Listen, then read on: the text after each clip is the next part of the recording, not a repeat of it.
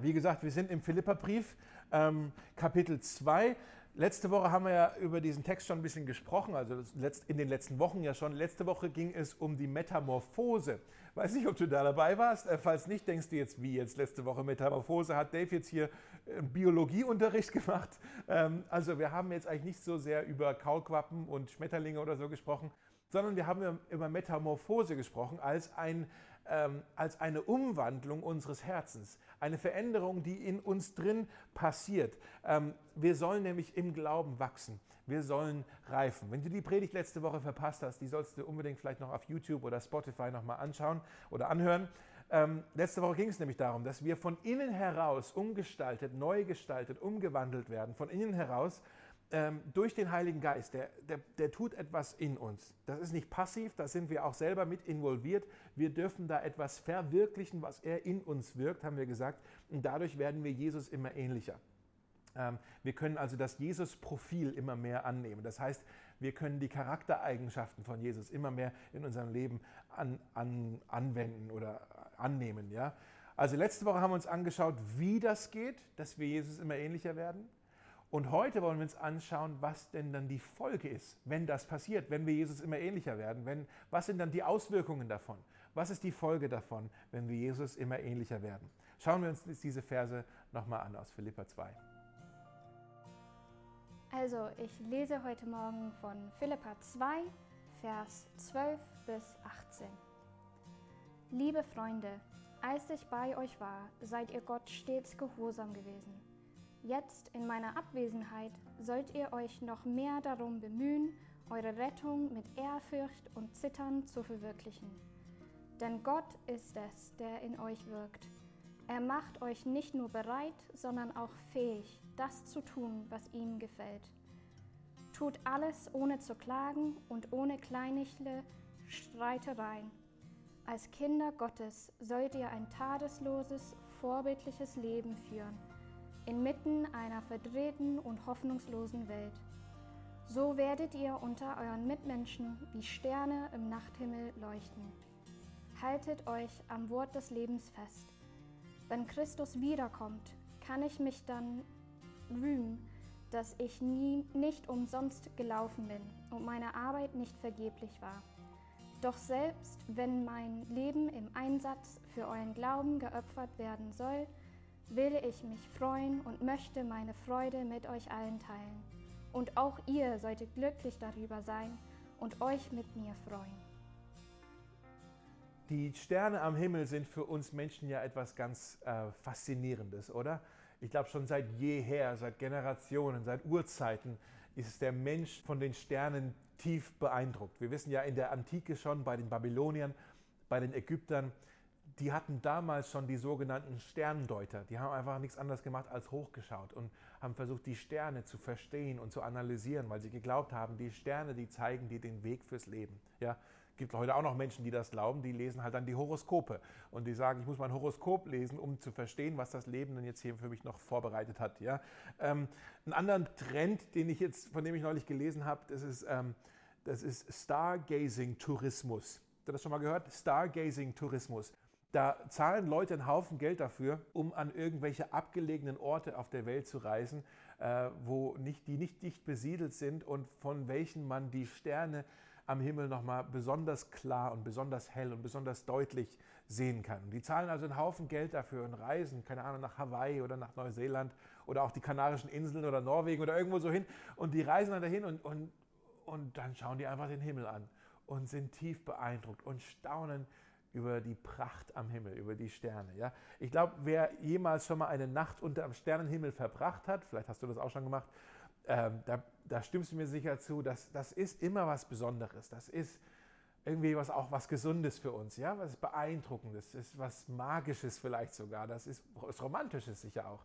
Und Paulus, er gebraucht jetzt dieses Bild als eine Art Metapher, um darüber zu sprechen, was denn passiert, wenn wir im Glauben reifen, wenn wir immer mehr in das Bild von Jesus verändert werden. Was passiert denn da? mit unserem Leben? Was ist denn dann die Folge davon? Welche Auswirkungen hatten das denn nicht nur auf unser Leben, sondern auch auf unser Umfeld, wenn wir immer mehr in das Bild von Jesus verändert werden? Und er sagt es so, Ihr werdet dann unter euren Mitmenschen wie Sterne am Himmel, am Nachthimmel leuchten. Wenn ihr Jesus immer ähnlicher werdet, so werdet ihr unter euren Mitmenschen wie Sterne am Nachthimmel leuchten, sagt er.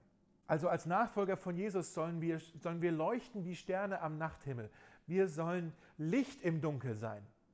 Und jetzt sagst du, Moment mal, das hat auch nicht Paulus sich ausgedacht, dieses Bild. Das hat doch Jesus auch schon mal gesagt, oder? Da hast du recht. Wenn du die Bibel ein bisschen schon mal gelesen hast, vielleicht bist du schon mal über die Bergpredigt gestolpert. In der Bergpredigt sagt Jesus das Gleiche auch. Er sagt, ihr seid das Licht der Welt. Und dann sagt er folgendes: Matthäus 5 steht das. Niemand zündet eine Lampe an und stellt sie dann unter ein Gefäß. Im Gegenteil, man stellt sie auf den Lampenständer, damit sie allen im Haus Licht gibt. So soll auch euer Licht vor den Menschen leuchten. Sie sollen eure guten Werke sehen und euren Vater im Himmel preisen. Äh, Jesus sagt folgendes in Johannes 8, er sagt, ich bin das Licht der Welt. Wer mir nachfolgt, wird nicht mehr in der Finsternis umherirren, sondern wird das Licht des Lebens haben. Wenn du Jesus nachfolgst, wenn du ihn im Herzen hast, dann hast du, so ist das Versprechen hier von Jesus, dann hast du das Licht des Lebens von Jesus in dir drin. Und das sollst du nicht verstecken, du sollst da kein Gefäß drüber stellen, sondern es soll aus dir hervorstrahlen, mitten in eine dunkle Welt hinein. Was heißt es jetzt? Was heißt es, wie Sterne am Nachthimmel zu leuchten? Was heißt es, wie ein Licht im Dunkel zu sein? Ich glaube, es heißt auffallen für Jesus. Ich glaube, es heißt anders zu sein. Ich glaube, es heißt Kontraste zu setzen. Die Sterne am Himmel, die leuchten ja im Dunkeln, weil die setzen Kontraste, die fallen auf. Ja? Die sind was Besonderes deshalb. Wir sollen wie die Sterne am Himmel so leben, dass wir auffallen. Aber nicht negativ auffallen, nein, wir sollen positiv auffallen. Wir sollen, so wie die Sterne, wir sollen faszinieren.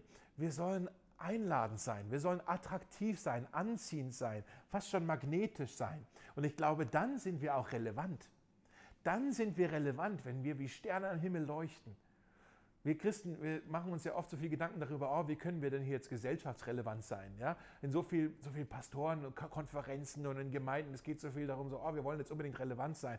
Und ich, ich, ich glaube, meistens machen wir den Fehler, dass wir halt irgendwie sagen, oh, wir sind dann relevant, wenn wir, wenn wir halt irgendwie die Welt um uns herum imitieren. Wenn wir da so mitmachen mit den ganzen Trends um uns herum, dann, dann, dann fallen wir ja nicht auf dann sind wir doch nicht relevant, wenn wir das machen, was eh schon alle machen. Dann, dann machen wir nur mit. Relevant zu sein, Leute, relevant zu sein heißt, wir sind dann relevant, wenn wir all das sind, wonach sich die Menschen um uns herum in ihrem tiefsten Innersten sehnen. Wenn wir all das sind, wonach sie eigentlich Hunger haben, dann fallen wir auf, dann sind wir plötzlich relevant. Wir sind geliebt, wir sind vergeben, uns ist vergeben, wir sind angenommen, wir sind erwartungsvoll, wir sind hoffnungsvoll, wir sind großzügig. Eigentlich die Früchte des Geistes, von denen wir letzte Woche gesprochen haben. Die, die Charaktereigenschaften von Jesus, Liebe, Freude, Frieden, Sanftmut, diese ganzen Dinge, die Gott in uns wirken möchte, wenn wir die verwirklichen, plötzlich strahlen wir wie Sterne am Himmel. Plötzlich fallen wir auf. Das sagt Paulus. Dann werdet ihr leuchten wie Sterne am Himmel. Dann seid ihr anziehend. Dann seid ihr faszinierend wie die Sterne am Himmel. Das Problem ist, glaube ich, die meisten Christen sind eigentlich nicht anziehend, sie sind eher abturnend.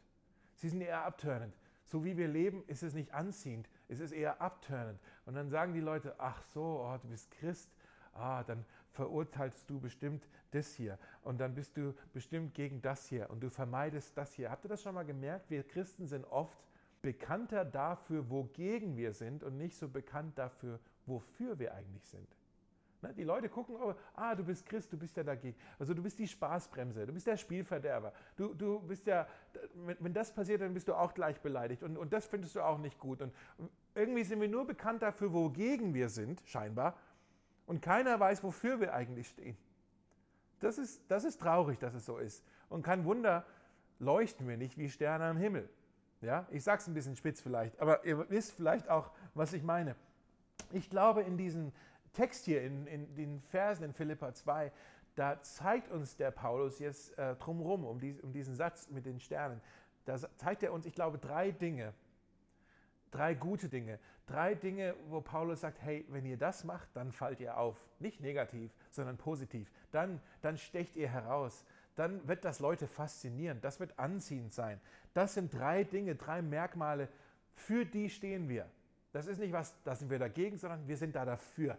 Und ich glaube, der Text lädt uns heute dazu ein. Ich möchte uns heute dazu einladen. Lasst uns bei diesen drei Bereichen, lasst uns da das Licht anmachen.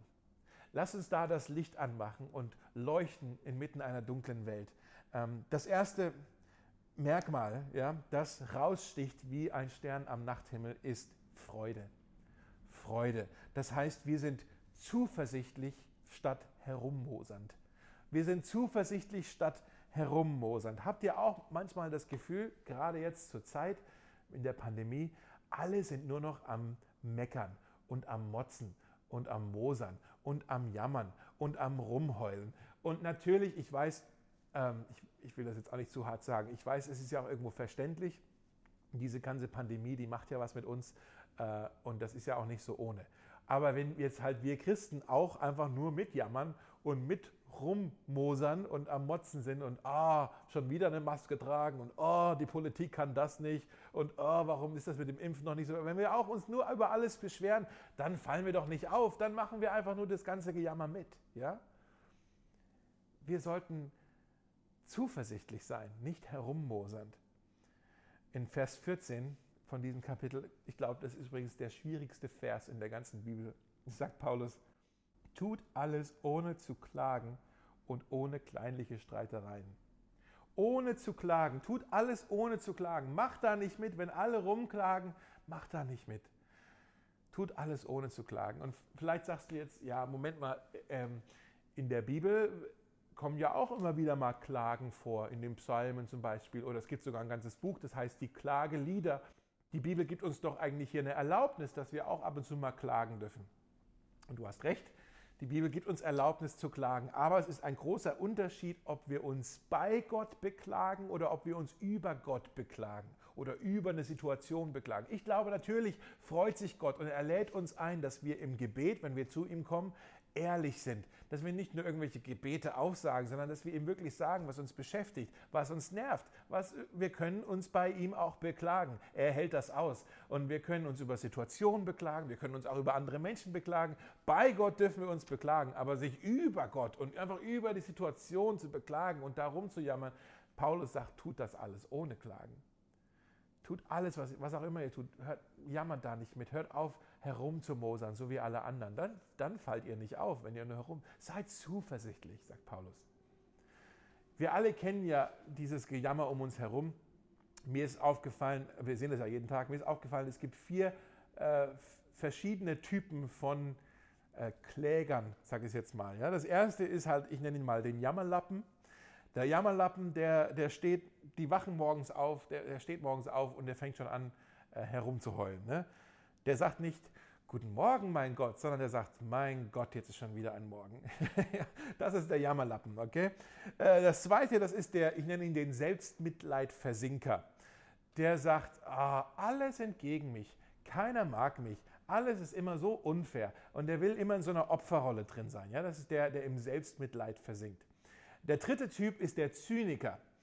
Der, ähm, der sagt, ah, das wird sowieso nicht funktionieren, das lohnt sich nicht, das klappt doch nicht, das brauchen wir überhaupt nicht versuchen, komm, bleiben wir einfach alle zu Hause, alles wird sowieso nicht funktionieren. Der ist zynisch, der ist von Grund auf, seine Werkseinstellung ist vielleicht Pessimismus. Ja? Und dann der vierte, auf der anderen Seite vom Spektrum, ist der Perfektionist. Der Perfektionist ist auch immer am Klagen und am Meckern. Der sagt, oh, das war nicht gut genug. Leute, das kann besser, wir müssen uns mehr anstrengen, es war noch nicht gut genug, es war noch nicht perfekt. Ja? Und der, der meckert auch die ganze Zeit rum. Und ich weiß nicht, ähm, ich hoffe, du verstehst mich jetzt nicht falsch. Ich habe jetzt damit hoffentlich äh, bei, bei niemand auf, mit dem Finger auf jemand gezeigt, sondern eigentlich will ich euch sagen, all diese vier Typen, die schlummern auch in mir drin. Ich kann auch manchmal wie so ein Jammerlappen sein. So, oh nee, ich will jetzt einfach nur jammern. Oder ich kann auch manchmal einfach nur im Selbstmitleid versinken. Ich kann auch manchmal so zynisch sein. Ah, oh, das klappt sowieso nicht. Oder ich kann manchmal auch ganz schön perfektionistisch sein. So, oh nee, das war echt noch nicht gut genug. Leute, das muss besser und ich bin die ganze Zeit am, am Meckern, am Mosern, ja, wegen diesen vier Dingen. Was ist das, das Gegenmittel gegen Herummosern, gegen, gegen das Motzen? Das Gegenmittel ist Zuversicht und Freude. Zuversicht und Freude in einer Welt, in einer Zeit, in einer Stadt, in der alle nur am Meckern und am Motzen sind.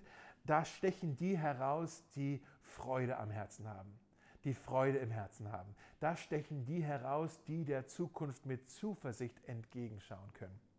Das sind die, die herausstechen. Und als Christen, wir haben die Freude im Herzen. Als Christen, wir können zuversichtlich sein, denn wir wissen, Jesus ist König. Jesus ist König, er hat alles unter Kontrolle. Er weiß, was er tut. Und er kann uns mit allem, was wir brauchen, versorgen zur rechten Zeit. Ihm können wir wirklich vertrauen. Seht ihr das? Wer, wer, wer Jesus vertrauen kann, das Vertrauen, das hilft selbst in den schwierigen Situationen zuversichtlich zu sein. Wir sehen das bei Jesus selber. In Jesaja Kapitel 53, das ist im Alten Testament, da gibt es ein, das ganze Kapitel, sagt ganz viel schon über Jesus voraus, was passieren wird. Ähm, und das sagt Folgendes über Jesus aus. Er wurde misshandelt und niedergedrückt und gab trotzdem keinen Laut von sich. Er gab trotzdem keinen Laut von sich. Er hat sich nicht beschwert, er hat nicht gemeckert, er hat nicht gemotzt, er hat nicht herumgemosert, wie ein Lamm, das zum Schlachten geführt wird und wie ein Schaf vor seinem Scherer verstummt, so machte auch er den Mund nicht auf. Als Jesus ans Kreuz ging und dort unfassbares Leid ertragen hat, ein Leid, das man nicht in Worte fassen kann, da hat er sich nicht beschwert, er hat sich nicht beklagt, er hat es alles mit Fassung auf sich genommen. Wir reden ja davon, dass wir Jesus immer ähnlicher werden wollen. Wisst ihr, du bist Jesus dann am ähnlichsten, wenn du mitten im Leid nicht motzt und nicht meckerst. Dann bist du Jesus am ähnlichsten. Und natürlich, sind wir ehrlich, das ist brutal schwer. Wie soll das denn gehen? Jesus zeigt uns, wie das gehen kann. Und zwar im ersten Petrusbrief, da wird sowas ähnliches auch nochmal gesagt über Jesus. Da schreibt Petrus, er wurde beschimpft und er schimpfte nicht zurück. Er erduldete das Leid und bedrohte niemanden. Und wie hat er das gemacht? Er legte sich vertrauensvoll in Gottes Hand. Wer sich vertrauensvoll in die Hand Gottes legen kann, der kann zuversichtlich sein. Mein Gott, er weiß, was er tut. Mein Gott führt mich, mein Gott begleitet mich. Er weiß, was er tut. Und das legt eine Freude in unser Herz. Und diese Freude, diese Zuversicht, die lässt uns strahlen. Die ist so anders, die lässt uns strahlen wie Sterne am Nachthimmel. Das ist das Erste, die Freude. Das zweite Merkmal, das hervorsticht äh, wie ein Stern am Nachthimmel, ist die Integrität. Die Integrität, das heißt, wir sind aufrichtig statt verdreht. Wir sind aufrichtig statt verdreht. Wir leben ja in einer Zeit, in einer Welt, in der die Integrität natürlich wahnsinnig geschätzt wird. Alle finden das toll, wenn jemand Integrität hat. Ne? Das wird immer respektiert. Das ist auf jeden Fall ein Wert, den wir haben in unserer Gesellschaft, aber dieser Wert ist keine Norm in unserer Gesellschaft. Die Realität sieht nämlich anders aus. Paulus schreibt nämlich auch schon davon, wir leben in einer Welt, in der alles verdreht wird. Sehen wir doch heute auch. Wenn du auf Social Media bist, siehst du das bei jedem, der da irgendwelche Fotos hochlädt. Also alle verdrehen sich irgendwie, alle versuchen irgendwie, sich so zu verbiegen, um irgendwie äh, zu beeindrucken, um irgendwie Einfluss zu haben, um irgendwie Anerkennung zu haben, um gesehen zu werden. Ja? Wir verbiegen uns ständig. Und Paulus sagt, hey, ihr braucht hier nicht irgendwie nur so fake unterwegs sein. Verbiegt euch nicht, seid aufrichtig, habt Integrität in Vers 15. Als Kinder Gottes sollt ihr ein tadelloses, vorbildliches Leben führen, inmitten einer verdrehten, hier ist das Wort, in einer verdrehten und hoffnungslosen Welt. Wenn hier Paulus darüber schreibt, dass wir ein tadelloses, vorbildliches Leben führen sollen, dann redet er hier übrigens nicht davon, dass wir fehlerfrei leben sollen. Kein Mensch ist fehlerfrei. Nobody is perfect. Ja?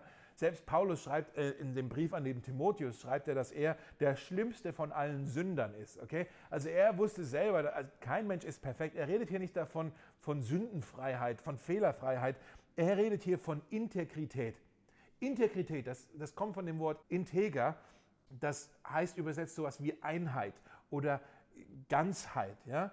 Viele Menschen, vielleicht bist du da auch so, ich sehe das auch manchmal bei mir, wir, wir neigen dazu, unser ganzes Leben so in verschiedene Bereiche zu unterteilen. So wie wenn du irgendwie ein Stück, eine Torte, eine Torte hast und du schneidest halt die Torte in verschiedene Stücke. Ne? Wieder so ein Essensbeispiel vom Dave. Ja, also wenn du eine Torte hast und du schneidest sie in verschiedene Stücke, so, so unterteilen wir unser Leben manchmal. Das hier ist mein Berufsleben, das sind meine Kollegen. Hier ist äh, mein Familienleben. Hier ist mein Freundeskreis. Hier sind meine Freunde aus der Gemeinde hier ist mein Dienst, hier sind meine Hobbys, hier ist mein, mein geheimes Leben, was keiner sehen darf. Ja? Und wir haben unser ganzes Leben irgendwie so in verschiedene Bereiche geteilt und in jedem Bereich spielen wir eine andere Rolle. Wir verbiegen und verdrehen uns, ja. Mit meinen Kollegen muss ich so sein. Zu Hause bin ich ein bisschen so. Mit den Freunden bin ich so. Mit den Freunden aus der Kirche bin ich aber so. Wenn ich ganz alleine bin in meinem Geheimleben, bin ich aber eigentlich auch manchmal so. Und überall versuchen wir uns zu verbiegen die, die Griechen, die alten Griechen, die hatten ja ähm, schon so ihre Theaterstücke, ihre Theatervorführung. Und da war es so, dass manchmal das nur sehr wenige Schauspieler waren, die mehrere Rollen gespielt haben. Ja? Und die hatten dann oft so Masken, die sie vors Gesicht gehalten haben. So, jetzt habe ich diese Maske an, jetzt bin ich gerade wieder dieser, äh, diese Figur. Und dann renne ich wieder von der Bühne, hole mir die andere Maske und jetzt spiele ich hier die nächste Figur. Und so haben manchmal nur zwei oder drei Schauspieler ein ganzes äh, Theaterstück mit 10 oder 20 Rollen gespielt, einfach weil die ständig die verschiedenen Masken aufgesetzt haben. Das griechische Wort für Schauspieler ist Hypokritos. Hypokritos. Wenn du Englisch kannst, da kennen wir das Wort Hypocrite. Ja? Auf Deutsch haben wir ein anderes Wort dafür, aber das heißt eigentlich übersetzt Heuchler. Einer, der Masken trägt, einer, der in verschiedene Rollen schlüpft. Das ist ein Heuchler, das ist ein Hypokritos. Und wir leben oft wie die Schauspieler bei den alten Griechen. Das ist nicht Integrität. Heuchlerei ist das Gegenteil von Integrität. Integrität heißt, ich bin überall derselbe. Ich bin überall authentisch. Ich bin überall so, wie ich mache, ich spiele niemand etwas vor. Ich bin aufrichtig mit dir. Ich bin ehrlich mit dir. Ich bin authentisch mit dir. Ich bin wahrhaftig mit dir. Und da kommen wir vielleicht auch schon gleich zum dritten. Ähm, das dritte, was leuchtet, das dritte Merkmal, das leuchtet wie ein Stern am Nachthimmel, ist Wahrheit. Wahrheit. Wir sind unerschütterlich statt hoffnungslos. Unerschütterlich statt hoffnungslos. Wir leben ja in einer Zeit, in der gibt es so viel äh, Fake News, dass unsere Generation bereits den Titel bekommen hat, ähm, postfaktisch zu sein, postwahrheit zu sein. Ja, wir haben die Fakten hinter uns gelassen und jeder baut sich die Wahrheit so ein bisschen selber zusammen. Wir, wir biegen nicht nur uns selber, wir biegen auch die Wahrheit. Und dann sagen wir manchmal so komische Dinge wie, ja, das ist deine Wahrheit, ich habe halt meine Wahrheit. Äh, so als ob Wahrheit total was Relatives geworden ist. Jeder hat so seine eigene Wahrheit. Ja? Und dann im Internet natürlich, das ist so ein bisschen die, die, die Brutstätte davon. Ja? Da wird der größte Quatsch und, und die Conspiracy Theories und so, die, die werden da alle verteilt und oft, es tut mir so weh, oft sind da die Christen so fleißig dabei und verbreiten dieses Zeug fröhlich mit. Und das ist doch eigentlich alles hoffnungslos. Paulus schreibt, diese Welt ist hoffnungslos. Es ist alles so, die ganze Wahrheit ist, ist irgendwie relativ geworden. Keiner weiß mehr, wo ist eigentlich oben und unten, wo ist denn links oder rechts. Und er sagt, inmitten einer hoffnungslosen Welt haltet am Wort des Lebens fest. Er sagt, haltet an der Wahrheit fest. Haltet fest daran, wenn, wenn alle irgendwie sagen, alles ist relativ, ihr braucht diesen anderen Quatsch nicht mit verbreiten, haltet an der Wahrheit fest. In der Welt, sagt Paulus, wird so viel erzählt, aber da werdet ihr keine Hoffnung finden. In den Nachrichten, in den, in den Talkshows, ja, im Internet, auf, auf den sozialen Kanälen. Ich glaube, man, je mehr man das konsumiert, merkt ihr, was passiert? Das, das, bringt, das macht uns es füllt uns mit noch und, mehr, noch und noch mehr Sorgen. Je mehr wir das konsumieren, umso mehr Sorgen haben wir. Und je mehr wir über die Sorgen nachdenken, hast du es auch schon mal, ist dir das mal aufgefallen? Je mehr du über einen Gedanken der Sorge nachdenkst, was passiert mit der Sorge? Die wird nicht kleiner, die wird noch größer. Je mehr du dich darauf konzentrierst, je mehr du dich mit der Sorge beschäftigst, umso größer wächst diese Sorge. Aber wisst ihr, was auch stimmt? Je mehr du dich mit Gottes Wort beschäftigst, umso größer wird Gottes Wort in deinem Herzen. Und deshalb schreibt Paulus, lasst euch hier nicht erschüttern, haltet fest am Wort Gottes, am Wort des Lebens. Was heißt es denn, festzuhalten am Wort des Lebens? Nun, wir können Gottes Wort, wir können Gottes Wort hören, Das machen wir jetzt gerade. Ja? Ihr hört mir zu. Ich erzähle euch hier was von Gottes Wort. Wir können Gottes Wort hören. Wir können Gottes Wort auch selber lesen. Wenn du eine Bibel zu Hause hast, kannst du Gottes Wort selber lesen. Wir können Gottes Wort studieren. Ja, wir können da verschiedene Dinge nachschlagen. Was heißt denn das jetzt hier? Wer waren diese Person? Wo ist denn dieser Ort? Was heißt denn das auf Griechisch übersetzt, auf Deutsch und so? Wir können das studieren. Wir können Gottes Wort auch anwenden. Das ist was super kraftvolles, wenn wir das nicht nur im Kopf behalten, sondern auch leben. Wir können Gottes Wort auswendig lernen. Ja, wir können so viel machen mit Gottes Wort, um es festzuhalten. Ich versuche es mal so zu erklären. Diese fünf Dinger, ja, wir können es lesen, hören, was habe ich gesagt, studieren, anwenden, auswendig lernen. Wenn du in deinem Leben das Wort Gottes, hier die Bibel jetzt mal, nur hörst, ja, also ich, ich höre mir sonntags halt immer eine Predigt an, dann hast du das jetzt hier irgendwie so, versuchst es zu balancieren. Ich, du hast sonst keinen Zugriff auf dieses Wort Gottes. Wenn dann jemand kommt und dir irgendwas anderes erzählen möchte und das Wort dir wegreißen möchte, ist das super easy für den. Ja?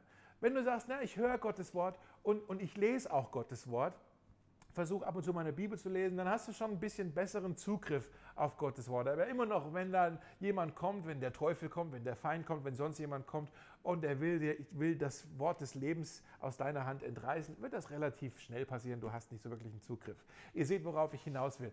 Wenn du wirklich Zeit mit diesem Wort verbringst und es hörst und es liest und es studierst und es anwendest, versuchst auswendig zu lernen, dann hast du einen Zugriff auf dieses Wort, dann hältst du dich an diesem Wort Gottes fest und wenn dann jemand kommt und das Wort Gottes aus deiner Hand entreißen möchte, dann wird das vielleicht ein bisschen ein Kampf sein, aber du hast es eigentlich fest im Griff. Und Paulus sagt, haltet fest am Wort des Lebens, haltet das Wort des Lebens fest, haltet an dieser Wahrheit fest. Davon spricht er hier. Letztendlich diese drei Dinge, Freude, Integrität, Wahrheit. Und Paulus sagt, das sind drei Dinge, für die könnt ihr aufstehen. Das sind nicht Dinge, da sind wir dagegen, da sind wir sehr dafür. Für Freude, für Integrität, für Wahrheit, dafür stehen wir auf. Paulus sagt, macht in diesen Bereichen das Licht an und ihr werdet strahlen wie Sterne am Nachthimmel. Lasst euch in diesen Bereichen von Jesus verändern. Werdet ihm da immer ähnlicher in diesen Bereichen. Lasst euch verändern in das Bild von Jesus und dann werdet ihr relevant sein. Daran, danach haben doch alle Hunger. Dann werdet ihr relevant sein, dann werdet ihr anziehend sein, dann werdet ihr wegweisend sein, dann werdet ihr faszinierend sein wie die Sterne am Nachthimmel. Und dann geht es noch weiter, dass Paulus hier sagt, hey, wenn ihr das macht und wenn Christus dann wiederkommt, dann kann ich mich dann darin rühmen, dass ich nicht umsonst gelaufen bin und meine Arbeit nicht vergeblich war. Doch selbst wenn mein Leben im Einsatz für euren Glauben geopfert werden soll, also selbst wenn ich sterben sollte, dann will ich mich freuen und möchte meine Freude mit euch allen teilen. Und auch ihr solltet glücklich darüber sein und euch mit mir freuen. Paulus sagt hier, ihr sollt strahlen wie Sterne am Himmel. Ob ich jetzt lebe oder selbst wenn ich sterbe. Er sagt, es, es würde mir so eine Freude bereiten. Ich würde mich so freuen, wenn ich wüsste, dass ich hier eine Gruppe von Menschen hinterlasse, äh, zurücklassen kann, die, die ihr Licht leuchten, mitten in einer dunklen Welt. Wenn ich weiß, dass da in Philippi jetzt Menschen sind, die sind zuversichtlich, nicht herummosernd. Das sind Menschen, die leben ein Leben der Integrität inmitten einer verbogenen Welt. Das sind Menschen, die halten unerschütterlich fest am Wort des Lebens. Die halten fest an der Wahrheit. Das würde mir so viel Freude machen, wenn ich wüsste, dass ihr so weitermacht. Und wisst ihr, ich frage mich die ganze Zeit schon, seitdem wir diesen Philipperbrief jetzt hier uns anschauen, ich frage mich die ganze Zeit schon, wie, wie die Philipper diesen Brief wohl gelesen haben. Wie kam der denn so bei denen an? Ne, also für uns ist das ja, glaube ich, bisher, ich finde es ziemlich bereichernd, aber wie haben die Philipper das so aufgenommen, diesen Brief von Paulus?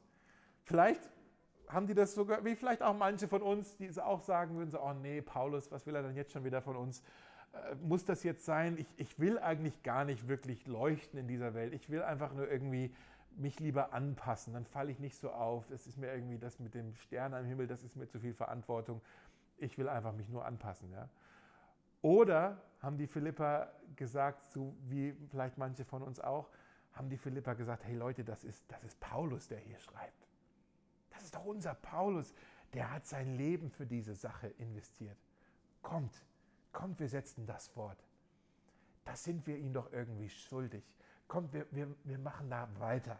komm, wir tragen das weiter, wir, wir bringen das zu Ende, wir wollen das aufrechterhalten, was er hier in uns losgetreten hat. Ja? Ähm, vor ein paar Tagen, ich weiß nicht, ob er das mitbekommen hat, ist ähm, Luis Palau verstorben. Ich weiß nicht, ob ihr den Namen kennt. Ähm, Luis Palau war ein, äh, ein recht bekannter äh, Evangelist, also ein weltweiter Sprecher, ja, äh, der von Jesus erzählt hat. Ähm, aus Argentinien ursprünglich, hat dann später in Amerika gewohnt. Ähm, einen großen Einfluss gehabt. Er ist, glaube ich, 86 gewesen, jetzt als er verstorben ist. Aber sein ganzes Leben lang hat er, hat er einen großen Einfluss gehabt, wirklich. Ähm, und ist, glaube ich, in über 70 Länder gereist und hat Millionen von Menschen das Evangelium gepredigt. Und die Schätzungen sagen, dass er vermutlich über eine Million Menschen zu Jesus geführt hat. Ist das nicht Wahnsinn? Über eine Million Menschen hat er in seinem Leben zu Jesus führen dürfen, durch verschiedene Veranstaltungen, Großveranstaltungen und hat dadurch durch diesen Dienst auch unzählige andere Leute einfach tief beeinflusst. Ähm, mich auch übrigens. Äh, Luis Palau auch eine, eine, eine prägende Figur, würde ich mal sagen, in meinem Leben gewesen. Ich weiß tatsächlich nicht, ob ich jetzt hier sitzen würde, wenn Luis Palau nicht gewesen wäre. Vielleicht würde ich jetzt hier auch sitzen. Hätte Gott vielleicht was anderes gebraucht. Aber Luis Palau war in meinem Leben auch prägend gewesen. Ähm, und jetzt vor drei Jahren äh, hatte er eine äh, äh Diagnose bekommen, dass er Lungenkrebs hat. Äh, und jetzt vor ein paar Tagen, vor einer Woche ist er dann äh, verstorben und ist jetzt bei Jesus. Und Ende Februar schon ähm, hat er einen Brief rausgeschickt an so sein, seinen Freundes, äh, die, die Leute, die so Freundeskreis von, sein, von seiner Organisation sind äh, und verschiedene Partner äh, von seinem Dienst, ja, hat diesen Brief rausgeschickt. Und ich möchte euch hier mal Teile von diesem Brief vorlesen. Und ich frage mich nämlich, ob die Philippa den Philippa-Brief so gelesen habe, haben, wie ich diesen Brief von Luis Palau lese. Luis Palau schreibt folgendes, äh, Ende Februar war das. Liebe Freunde, wahrscheinlich ist dies der letzte Brief, den ihr je von mir erhalten werdet. Wenn die Ärzte recht haben, bin ich nur noch wenige Tage von der Herrlichkeit entfernt. Meine Zeit hier auf Erden ist vorbei. Gott ist gut. Ich sehe die Ziellinie direkt vor mir und vertraue darauf, dass ich den Lohn empfangen darf, den Gott für mich vorgesehen hat. Aber bitte, wenn ihr von irgendetwas an mir oder meinem Leben beeindruckt sein solltet, dann seid davon beeindruckt. Ich bin wirklich nicht sehr besonders. Ich habe einfach gehorcht. Ich habe mein Bestes gegeben. Preis den Herrn, denn er liebt es, schwache Menschen wie mich zu gebrauchen, damit er dadurch verherrlicht wird. Nun sehe ich der Ewigkeit entgegen und ich weiß, dass ihr euren Weg hier noch weitergeht. Darum möchte ich euch bitten, lasst das Feuer niemals erlöschen. Bleibt stark für die gute Nachricht. Es gibt noch so viel zu tun. Es wäre schade, wenn dieser Dienst mit mir endet. Aber ich weiß ja, dass es nicht so sein wird. Ich habe den guten Kampf gekämpft, ich habe den Lauf vollendet, durch Gottes Gnade habe ich den Glauben gehalten. Aber ihr werdet weiterlaufen, ihr werdet weiterkämpfen. Bleibt unbedingt dran. Bitte vergesst nicht, nur weil ich am Ziel angekommen bin, heißt das nicht, dass unser Auftrag sein Ziel erreicht hat. Ich lege diesen nun in eure Hände. Ich vertraue ihn euch an. Ich freue mich auf den Himmel. Das tue ich wirklich. Ich weiß, wo ich jetzt hingehen werde. Das ist so, weil Frank Chandler mir vom Evangelium erzählte, als ich zwölf Jahre alt war. Ich werde diesen Abend nie vergessen. Damals mitten im Regen auf einem Sommercamp. Er erklärte mir das Evangelium auf eine klare, mutige und liebevolle Art und er gab mir die Gelegenheit, darauf zu antworten. An diesem Abend habe ich Jesus in mein Leben aufgenommen und begann ihm zu dienen. Und aufgrund dieser Entscheidung weiß ich sicher, dass ich meine Augen in diese Welt schließen und dann in der Herrlichkeit öffnen werde und dann meinen Erlöser von Angesicht zu Angesicht sehen darf. Ich kann es kaum erwarten. Kein Schmerz mehr, keine Tränen mehr. Und dort werde ich auf euch warten. Bis wir uns wiedersehen, kann ich euch nicht genug ermutigen. Bleibt auf dem Weg. Gebt den guten Kampf nicht auf. Bleibt stark für das Evangelium. Gebt ungeniert die gute Nachricht weiter. Und tut, was ihr könnt, um so viele Menschen wie möglich mit euch in die Herrlichkeit zu bringen. Ich liebe euch alle. Ich danke euch für alles. Ich bete für euch. Und ich gebe euch den Stab nun weiter. Tragt ihn mit Zuversicht, mit Freude und mit Begeisterung. Wir sehen uns im Himmel. Luis Palau. Oh, krass. Wisst ihr, mich hat dieser Brief echt sehr bewegt. Ähm, das ist ja nicht nur so, eine, so, eine, so ein Abschied oder halt auch Verbundenheit, sondern ich lese da auch so eine, so eine Dringlichkeit da drin, so, so einen tiefen Wunsch, so ein, so ein Verlangen von Luis Palau, dass er sagt, ich, ich wünsche mir das so sehr, dass ich hier eine Generation zurücklasse, die das Ding weiterbringt, die weitermacht, die nicht nachlässt, sondern die vielleicht noch, noch viel mehr erreichen wird, als ich es je erreicht habe. Und so lese ich eigentlich auch den Philipperbrief hier in, in diesem Text in, in Kapitel 2.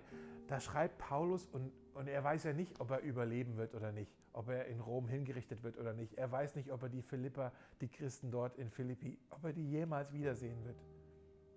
Aber er schreibt ihnen, hey, ob ich jetzt lebe oder sterbe, bleibt dran, macht weiter, verwirklicht eure Rettung. Gott wirkt in euch. Verwirklicht das, was er in euch wirkt. Lasst euch von seinem guten Geist erneuern. Lasst euch verändern in das Bild von Jesus Christus. Werdet Jesus immer ähnlicher. Und dann, dann werdet ihr leuchten wie Sterne am Nachthimmel. Dann werdet ihr anziehend sein, faszinierend sein, relevant sein, wegweisend sein. Seid deshalb zuversichtlich nicht herummosernd. Lebt ein Leben der Integrität, vorbildlich, inmitten einer schrägen, verbogenen Welt, inmitten einer hoffnungslosen Welt. Haltet fest am Wort der Wahrheit, am Wort des Lebens. Und wenn ihr das tut, wenn, wenn ich weiß, dass ihr das tun werdet, schreibt Paulus, dann, dann weiß ich, dass meine, meine Arbeit nicht umsonst gewesen war. Wenn ihr das tun werdet, dann habe ich wirklich allen Grund zur Freude. Jesus, wir danken dir so sehr, dass du uns einlädst, unser Leben so zu leben, dass wir leuchten wie Sterne am Himmel, wie Sterne am Nachthimmel. Wir wissen aber auch, in uns drin ist eigentlich, aus uns selber haben wir jetzt nicht wirklich ein wahnsinnig helles Licht, was da leuchten könnte. Deshalb wissen wir und, und wollen auch bekennen, dass wir dein Licht brauchen, dass du in uns hineinstrahlst. Und wir wollen da kein Gefäß drüber stellen, wir wollen dann das nicht verstecken, sondern wir wollen, dass das Licht, das du in uns hineinstrahlst, dass das auch durch uns zu anderen strahlt. Dass die, andere, dass die anderen Menschen um uns herum, wenn sie, wenn sie uns leuchten, wenn sie uns strahlen sehen, dass sie dein Licht erkennen. Das Licht der Freude, das Licht der Integrität, das Licht der Wahrheit.